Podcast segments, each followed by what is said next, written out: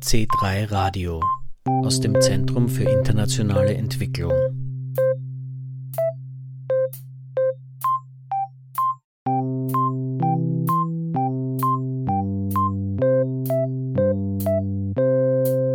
Am 23. Jänner 2024 hat an der Wirtschaftsuni Wien unter dem Titel Times of Crisis, Times of Change, The Sustainable Development Goals at Halftime die ÖFSE Development Lecture Nummer 23 stattgefunden. Darüber berichten wir in dieser Ausgabe von C3 Radio, zu der Sie Jürgen Planck begrüßt. Der Hintergrund zum Thema. Obwohl sich die globale Gemeinschaft im Jahr 2015 in Form der Sustainable Development Goals zur Transformation unserer Welt verpflichtet hat, liegt die Erreichung der SDGs zur Halbzeit noch in weiter Ferne. Imme Scholz ist die Präsidentin der Heinrich Böll Stiftung.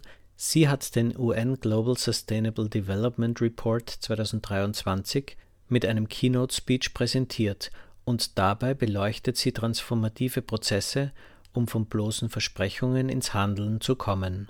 Hören Sie zunächst ein Interview, das ich mit ihr zum Thema geführt habe. Welche Ziele würden Sie sagen, werden Ihrer Einschätzung nach denn erreicht bis 2030?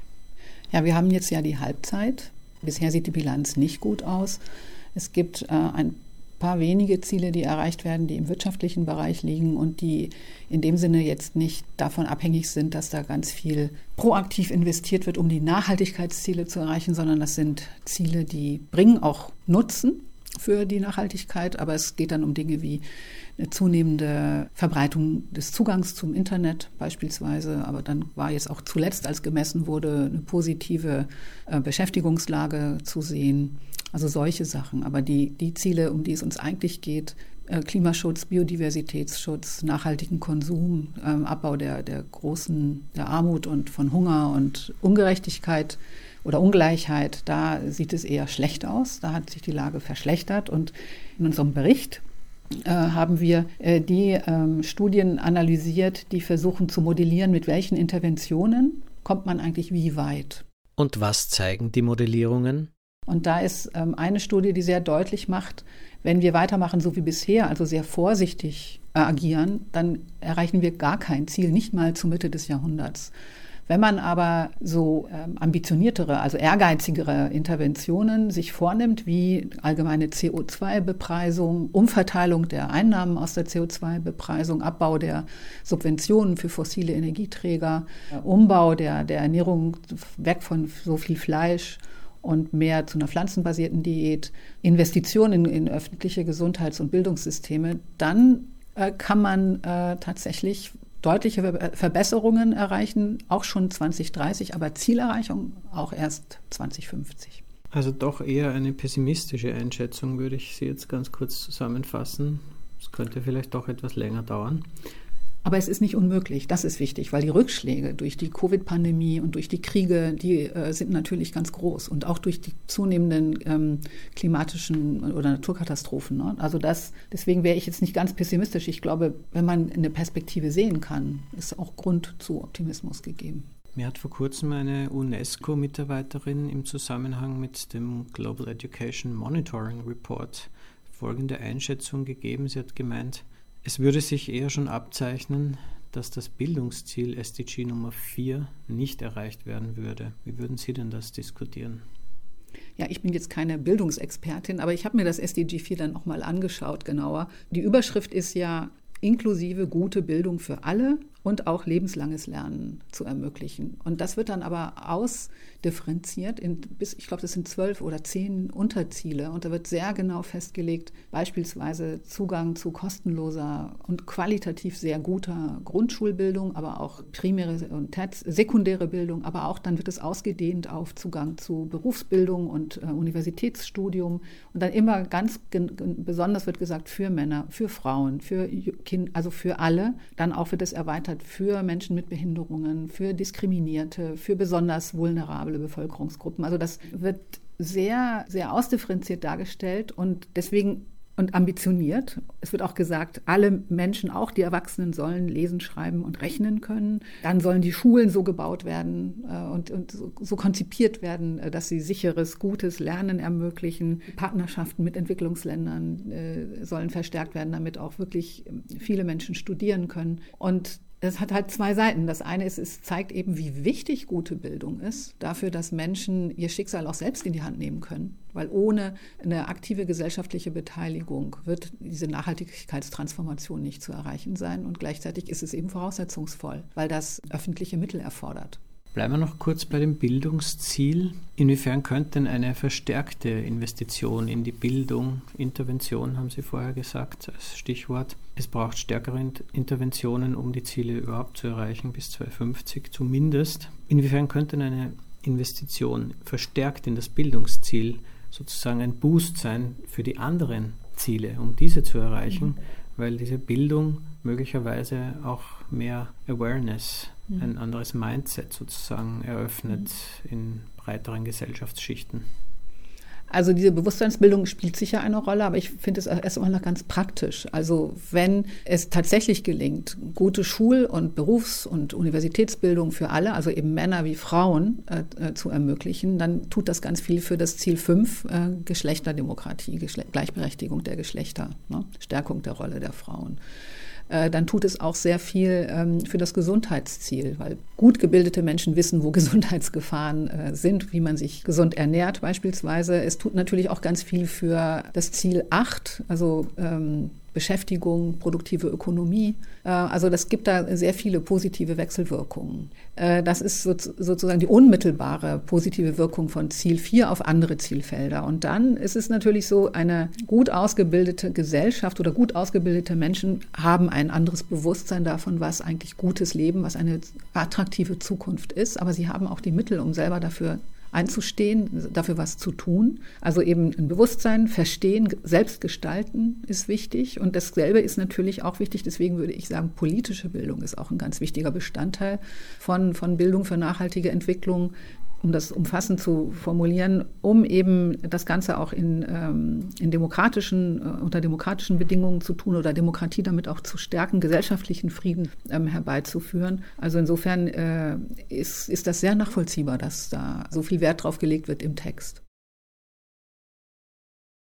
Wie würden Sie denn aktuelle Trends, Strömungen, Entwicklungen sehen, die hinderlich sein könnten, die SDGs zu erreichen, etwa im Nachklang der Corona-Krise oder auch angesichts von Kriegen, wie Sie eh schon kurz angesprochen haben?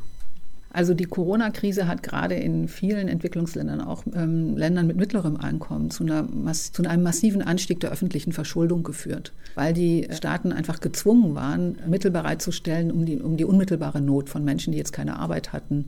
Diese Länder mussten sich ja zu ganz anderen Zinssätzen verschulden als jetzt beispielsweise Deutschland.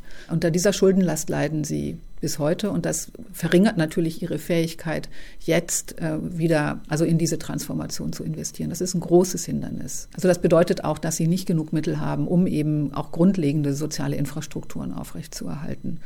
Das ist ein Problem, das, das uns begleitet und äh, für das dagegen muss, muss angegangen werden. Und das sehe ich noch nicht, dass ausreichend dagegen angegangen wird. Und gleichzeitig werden ja auch die Mittel in einigen Ländern, die Mittel der Entwicklungszusammenarbeit Zusammenarbeit gekürzt. Auch in Deutschland ist das jetzt für dieses Jahr der Fall gewesen, aber auch in Schweden. Das verringert natürlich dann auch die Mittel, um, um Länder, die unter Druck sind, äh, zu unterstützen bei ihren eigenen Anstrengungen. Und dann äh, ist es natürlich so, dass eben die, die Kriege, die wir haben, in der Ukraine, in äh, Israel und Gaza, aber auch nicht gelöste Konflikte. Im Jemen ist es ja halt, sind immer keine, noch immer keine friedlichen Zustände in Syrien und so weiter. Das erfordert auch sehr viele Ressourcen, zeitliche, finanzielle. Und das äh, sind alles Hindernisse auf dem Weg zu einer nachhaltigen Entwicklung, die eine Zukunft lebenswert macht. Und das ist, äh, und diese Zust äh, politische Fragmentierung und auch Blockbildung oder Polarisierung lenkt natürlich auch äh, davon ab, das gemeinsame Interesse an, an Nachhaltigkeit, also davon lenkt es ab und eben es lenkt die Aufmerksamkeit ab und eben auch die, äh, zieht Ressourcen ab von der Kooperation für nachhaltige Entwicklung. Eine kleine Zusatzfrage dazu noch, weil Sie gemeint haben, dass äh, insbesondere Entwicklungsländer sich am Finanzmarkt, am internationalen mit höheren Zinsen sozusagen Geld äh, ausbauen können. Würden Sie da noch Auswirkungen von der Finanzkrise sehen, 2008, 2009 oder vielleicht angesichts auch der Inflation, die es aktuell gibt, die eher höher ist als im langjährigen Durchschnitt? Also es ist ein zweifacher Prozess, der die Länder belastet hat. Also einmal die Verschuldung, die notwendig war, die öffentliche während der Finanzkrise und dann durch den Ukraine-Krieg haben sich eben nochmal die Lebensmittelpreise enorm erhöht, aber auch die Preise für Düngemittel und auch für Energie. Und das hat die Entwicklungsländer nochmal zusätzlich belastet. Das ist so die, die sich verstärkende Wirkung von, von auf, aufeinanderfolgenden Krisen, die, die da wichtig ist. Sagt Imme Scholz von der Heinrich Böll Stiftung. Anschließend an ihre Keynote gab es eine Podiumsdiskussion, an der auch Johannes Rauch, der Bundesminister für Soziales, Gesundheit, Pflege und Konsumentenschutz, und Sigrid Stagel von der Wirtschaftsuniversität Wien teilgenommen haben. Moderator Werner Ratzer richtet eingangs zwei Fragen zu den SDGs an den Minister, der gelernter Sozialarbeiter ist. Sie sind natürlich im Rahmen der Sozialpolitik, der Gesundheitspolitik mit diesen Themen Tag für Tag beschäftigt. Ich glaube, es ist auch wichtig zu betonen, dass äh, die SDGs eben nicht nur eine ökonomische Komponente haben, eine ökologische Komponente haben, sondern eben auch eine soziale. Die ersten sechs, wenn man so will, SDGs sind explizit, sozusagen würde ich mal sagen, sozialpolitisch motiviert. Äh, insofern ist Sozialpolitik sozusagen ein essentieller Teil dieses Nachhaltigkeitsbegriffes, der mit den SDGs auch transportiert wird.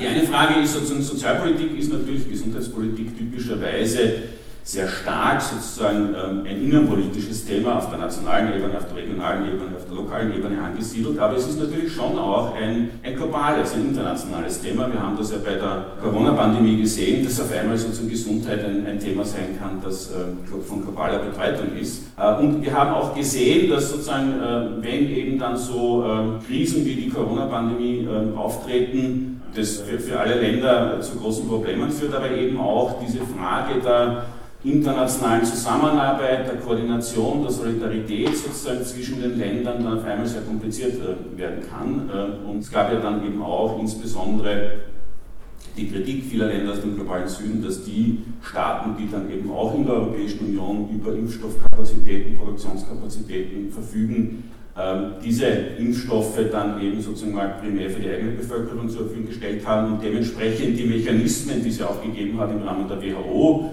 äh, und andere Einrichtungen zur globalen sozusagen ähm, Gesundheitskrisenbekämpfung äh, nicht so gut äh, funktioniert haben. Insofern ist das ein bisschen, glaube ich, noch ein Leftover, das deshalb auch von Bedeutung ist, weil ja, wie die Ime Scholz auch ausgeführt hat, die Corona-Pandemie nicht nur dazu geführt hat, dass die SDGs in manchen Bereichen hinter der Zielerreichung liegen, ähm, sondern ich glaube auch, dass das für die äh, Zukunft der internationalen Kooperation sehr wichtig ist, dass man, dass man die Lektionen lernt äh, aus dieser Krise, die es da gegeben hat. Und wir sind gerade dabei im Rahmen der Weltgesundheitsorganisation, und das, äh, dafür sind Sie ja grundsätzlich auch zuständig im Kontext der österreichischen Bundesregierung, so einen neuen Pandemic Treaty, wird er genannt, äh, zu verhandeln, der eben sicherstellen soll, dass das nächste Mal, wenn uns eine Pandemie, über, Pandemie kurzfristig überrollt, diese internationalen Koordinationsmechanismen, die Zusammenarbeit besser funktioniert und dass vor allem auch es möglich ist, dann ähm, eben diese große ähm, Produktion und Verteilung von Impfstoffen oder was dann eben benötigt wird in der jeweiligen spezifischen Krise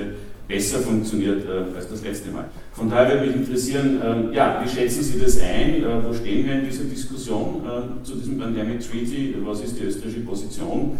Ähm, weil ja bis Mai, glaube ich, in diesem Jahr soll ja dieser äh, Vertrag dann auch abgeschlossen werden.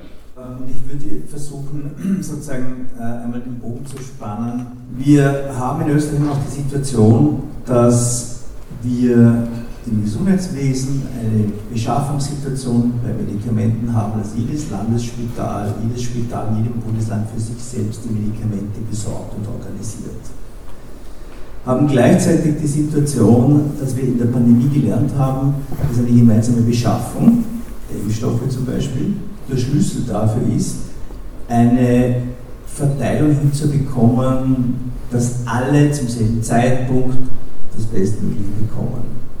Und wir haben aber eine Beharrungskraft der Systeme in der Kleinteiligkeit, das habe ich gelernt, wie ich äh, diese Gesundheitsreform jetzt verhandelt habe und äh, über die Bühne gebracht habe, die unglaublich widerständig ist, wo alle glauben, in der Kleinteiligkeit zu Hause bleiben zu können. Wissend, dass das nicht geht. Wir waren heute in einem Unternehmen, haben ein Wirkstofflager des Pharma-Großhandels angeschaut und einmal mehr erfahren, wir haben beim Gas beklagt, dass wir eine Abhängigkeit haben von 80% von russischem Gas und haben bei einzelnen Wirkstoffen für Medikamente eine Abhängigkeit von 95% und mehr von einem einzigen Hersteller in China. Das heißt im Klartext, wenn die, wenn die Lieferketten, sei es durch Konflikte im rund um den Suezkanal, unterbrochen werden, dann haben wir ein europäisches Notfallthema und zwar alle Mitgliedstaaten der Europäischen Union gemeinsam. Wenn es nicht gelingt, ein Verständnis dafür zu schaffen, dass der überwiegende Teil der Herausforderungen, vor denen wir stehen, lokal sowieso gar nicht, national auch nicht, in Teilen jedenfalls europäisch zu lösen werden sein müssen und eigentlich global gedacht werden muss, dann werden wir es nicht schaffen. Und das Problem, das ich sehe, ist, dass wir in all diesen Fragen, die Sie aufgezeigt haben, äh, von den Dingen, die es zu tun gilt, bislang immer gesagt haben, wir sind zu langsam unterwegs. Also bei den SDGs, äh, beim Green Deal, bei all diesen sozusagen Transformationsgeschichten, wir sind zu langsam. Mittlerweile stellt sich die Frage, und das im Jahr 2024 äh, doppelt, schaffen wir es überhaupt noch oder gewinnen jene Kräfte die Oberhand auch beim Pandemievertrag, die das gar nicht wollen, die zurück wollen. Und das Jahr 2024, und das hat Ivan Krastev in einem wunderbaren Podcast auf, äh, auf, den, auf den Punkt gebracht, This is the problem of 2024. The illusion of normality cannot be kept anymore. Und wir tun immer noch so, als ob wir Normalität hätten. Das ist das Grundproblem. Und sehen nicht, dass die ganzen Prozesse von der Umsetzung der SDGs über die äh, grüne Transformation in Europa nur funktioniert, wenn es gelingt, das europäische Modell der Kooperation, der nationalen, äh, der, der demokratischen Rechtsstaatlichkeit, der Pressefreiheit aufrechtzuerhalten. Und ich darf Ihnen sagen, im Jahr 2024 wählt die Hälfte der Weltbevölkerung eine neue Regierung. Also nicht nur wir in Österreich, wir sind da bedeutungslos, äh, wo es auch wichtig ist. In Europa, in Indien, in Mexiko, 50 Prozent der Bevölkerung wählt, unter anderem auch in den USA. Und der Ausgang dieser Wahlen, auch hier zum Europäischen Parlament, wird entscheidend dafür sein, ob es gelingt, die Prozesse angefangen von den SDGs bis zur Transformation überhaupt am Laufen zu halten. Michael Obrowski, der ehemalige Vizedirektor der ÖFSE, richtet im Rahmen der Podiumsdiskussion eine Frage an den Minister. Machen Sie sich vielleicht als Politiker, sage ich jetzt nicht als Ressortverantwortlicher in Ihrem Ressort, nicht zu einfach, wenn Sie äh, sozusagen jetzt verweisen auf die allgemeinen Krisen und auf die Situation und Wahlen und, und, und.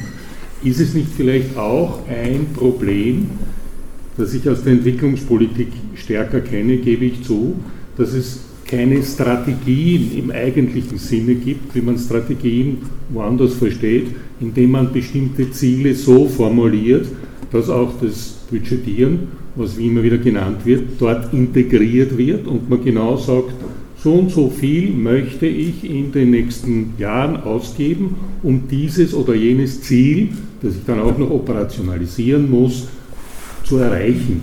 Ich sehe und lese sehr oft Strategien, die das einfach vermissen lassen, wo mit blumigen Worten irgendwelche Ziele äh, angestrebt werden und dann wundert man sich nachher, wenn man es nicht erreicht. Moderator Werner Ratzer reicht die Frage von Obrowski an den Minister mit den folgenden Worten weiter. Minister, dass äh, sozusagen dieses Aufkommen der, des Rechtspopulismus, das, äh, die Kritik oder das Nichtglauben an die Wissenschaft, ist das nicht sozusagen, sind das nicht Symptome äh, einer breiteren Vertrauenskrise in ähm, unser liberaldemokratisches System. Das war eine Frage, die an Sie gerichtet worden ist. Die zweite Frage war eben vom Kollegen Obrowski sozusagen, na, wenn man Pläne macht, muss man nicht sozusagen auch versuchen, wirklich Ziele äh, reinzuschreiben, Budgets reinzuschreiben. Das ist natürlich ein bisschen die Frage gedrängt aus der Erfahrung mit dem Dreijahresprogramm der österreichischen Entwicklungspolitik, wo genau das immer fehlt.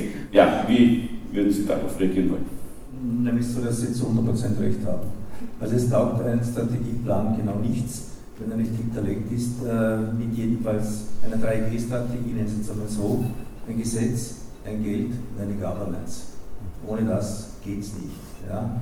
Die Schwierigkeit besteht dann darin, dass die Kurzfristigkeit im politischen Geschäft und die Geschwindigkeit immer mehr zugenommen hat, äh, und es manche ja schon verpönt halten, überhaupt zu denken, geschweige denn systematisch zu denken und die Krone ist dann systemisch denken äh, zu wollen. Das wäre mein Anspruch, um auch äh, ein, ein gesamtheitliches Bild zu bekommen. Also ich mache es fest an der Gesundheitsreform. Noch einmal, äh, da muss ich in der Lage sein, eine 5 Jahres- und 10 Jahresperspektive hineinzupacken und die mit Geld zu hinterlegen und mit, mit äh, auch Gesetzen zu untermauern, sonst kriege ich das nicht hin. Und nationale Aktionspläne, die zum Teil mit Bürgerbeteiligung, komme ich dann noch drauf, entstanden sind, die null hinterlegt sind mit Budget, ist das Papier nicht wert. Mir leid, sagen zu müssen. Und insofern teile ich das. Äh, das hat auch mit Vertrauen was zu tun und Bürgerbeteiligung, Bürgerrechte, Partizipation hat nur dann einen Wert, wenn sie auch ernst genommen wird und hinterlegt wird, mit der Bereitschaft, sich, nachdem ich das gemacht habe, wiederzustellen, eine Debatte, habe ich die Dinge erreicht oder nicht. Ich habe sowas gemacht in der Gesundheit und habe ihnen gesagt, ich treffe euch in einem Jahr wieder. Wir setzen uns zusammen, schauen uns an, was davon ist umgesetzt worden. Sonst werden die Leute nicht ernst genommen. Und wenn das einmal passiert, dann werden sie ein zweites Mal nicht teilnehmen. Also ist sozusagen äh, dann die verkehrte Form von, von, von Bürgerbeteiligung, das ist äh, die Bürgerinnen und Bürger nicht, nicht, nicht, nicht ernst nehmen. Äh, zum Vertrauen vielleicht noch äh, einen Satz. Äh, es hat mich in Finnland fasziniert, warum dort äh, von 5 Millionen Einwohnerinnen gezählte 150 sich vom staatlichen System der digitalen Gesundheitsdatenerfassung abgemeldet haben. Wir haben in Österreich weniger, wir haben eine Dropout-Rate von 3% der Bevölkerung, die wollen das nicht. In Finnland sind es im gesamten äh, finnischen Siedlungsraum äh, 200 oder sowas. Was war die Antwort? Warum ist das dort so? Trust is a must. Also wenn das Vertrauen nicht da ist, dass dort der Datenschutz gewährt ist, sorgfältig umgegangen wird, es keine Einflussschneise ist für die kommerzielle Verwertung und so weiter und so weiter, wird es nicht funktionieren. Insofern stimmt es zu 100 Prozent. Ohne Vertrauen in die staatlichen, demokratischen Institutionen äh, werden wir das nicht gewinnen. Und das ist ja auch die entscheidende Frage, wenn ich zu meinem Eingangsstatement zurückkomme, äh, äh, auch in die europäischen Institutionen. Wenn da nicht das Vertrauen vorhanden ist, dass Dinge sich zum Besseren bewegen, dann werden die Leute jenen Glauben sagen, Europa ist ein Hochplatz. Sagt Minister Johannes Rauch. Von ihm wieder zurück zu Imme Scholz von der Heinrich-Böll-Stiftung. Wie würden Sie den folgenden Punkt sehen? Die Weltordnung ist gerade in Umgestaltung, also gerade im C3 hatten wir da mehrere Veranstaltungen zu diesem Thema in eine multipolare Weltordnung. Mhm. Neue Player treten auf, China insbesondere, die BRICS-Staaten insgesamt. Inwiefern sind denn die ein Einflussfaktor in Bezug auf die Verwirklichung und Erreichung der SDGs? Jetzt eben äh, die multipolare Welt, also die neuen äh, Konkurrenzen und, und Blockbildungen, die da stattfinden, die würde ich in, in einer gewissen Hinsicht, äh, kann, kann man aus zwei Perspektiven sehen. Also zum einen hat ja der äh, SDG-Gipfel im September gezeigt, dass es schon noch einen internationalen Konsens gibt, der die Agenda 2030 trägt. Das war sehr wichtig, weil aus meiner Sicht das eben zeigt, dass die Staaten schon erkannt haben, bei aller Zuspitzung der, der Rivalitäten ähm, gibt es Bereiche, wo das gemeinsame Interesse überwiegt, also und wo auch eben Chancen für Frieden äh, liegen. Ja. Zum anderen ist es aber auch für Entwicklungsländer so, dass sie eben, wenn neue Pole entstehen, auch mehr Optionen haben einfach für Partnerschaften. Und das ist sozusagen, da könnte man sagen, Konkurrenz belebt vielleicht das Geschäft, aber es sollte eben das Geschäft der Nachhaltigkeit äh, fördern und nicht Waffenhandel oder ähm, im Grunde Machtkämpfe jetzt. Und das, also im Moment ist es schwierig, also so große Initiativen äh, wir arbeiten jetzt alle zusammen, äh, um diese Ziele noch zu erreichen, wie wir das 2007 äh, gesehen haben mit den Millenniumsentwicklungszielen. Das ist jetzt in der Form nicht absehbar, leider. Wir hatten mit unserem Bericht ja vorgeschlagen, dass alle Staaten sich Aktionspläne geben, die sie dann im nächsten Sommer vorstellen, ähm, wenn sich die Länder regulär treffen in New York, um, um Fortschrittsberichte zu hören, um eben dieses beschleunigende Handeln, Handeln und auch die Unterstützungsangebote, die sie machen, zu dokumentieren. Und das wird anscheinend so nicht stattfinden im Sommer. Und das ist schon ernüchternd. Es gibt noch einen Faktor, den ich vorhin vergessen habe, der auch der, der nachhaltigen Entwicklung im Wege steht. Die, sie erfordert ja auch Innovationen und eine enge Zusammenarbeit zwischen Zivilgesellschaft, äh, Wissenschaft, Wirtschaft, Politik. Und im Zuge der Corona-Krise ist, ist ja Wissenschaft sehr stark in, in Zweifel ge, gestellt worden. Also es wurde ja gesagt, dass es gar nicht um die Impfung, um eine Schutzimpfung geht, sondern um Manipulationen äh, gegen die Menschen. Das ist ein sehr wirres, wirres Zeug. Und hinzu kommt ja, dass eben Russland und andere Staaten ja auch ein Interesse daran haben, so politische Desinformation zu verbreiten. Und das schwächt auf jeden Fall äh, Transformationsprozesse. Wenn man sich in einer Gesellschaft nicht mehr einigen kann, eine gemeinsame Beschreibung von Wirklichkeit und eine gemeinsame Beschreibung von Lösungen, dann ist so ein Transformationsprozess sehr, sehr schwierig äh, in Gang zu setzen, weil er ja gesellschaftliche Unterstützung braucht. Das war C3 Radio.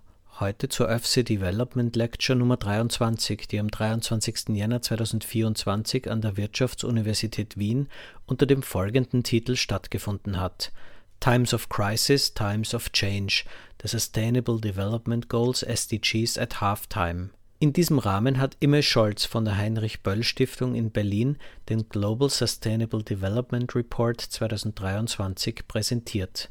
Diesen Report kann man unter der folgenden Website herunterladen: sdgs.un.org.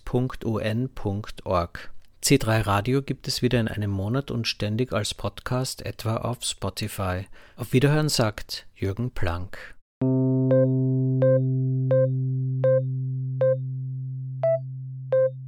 C3 Radio aus dem Zentrum für internationale Entwicklung.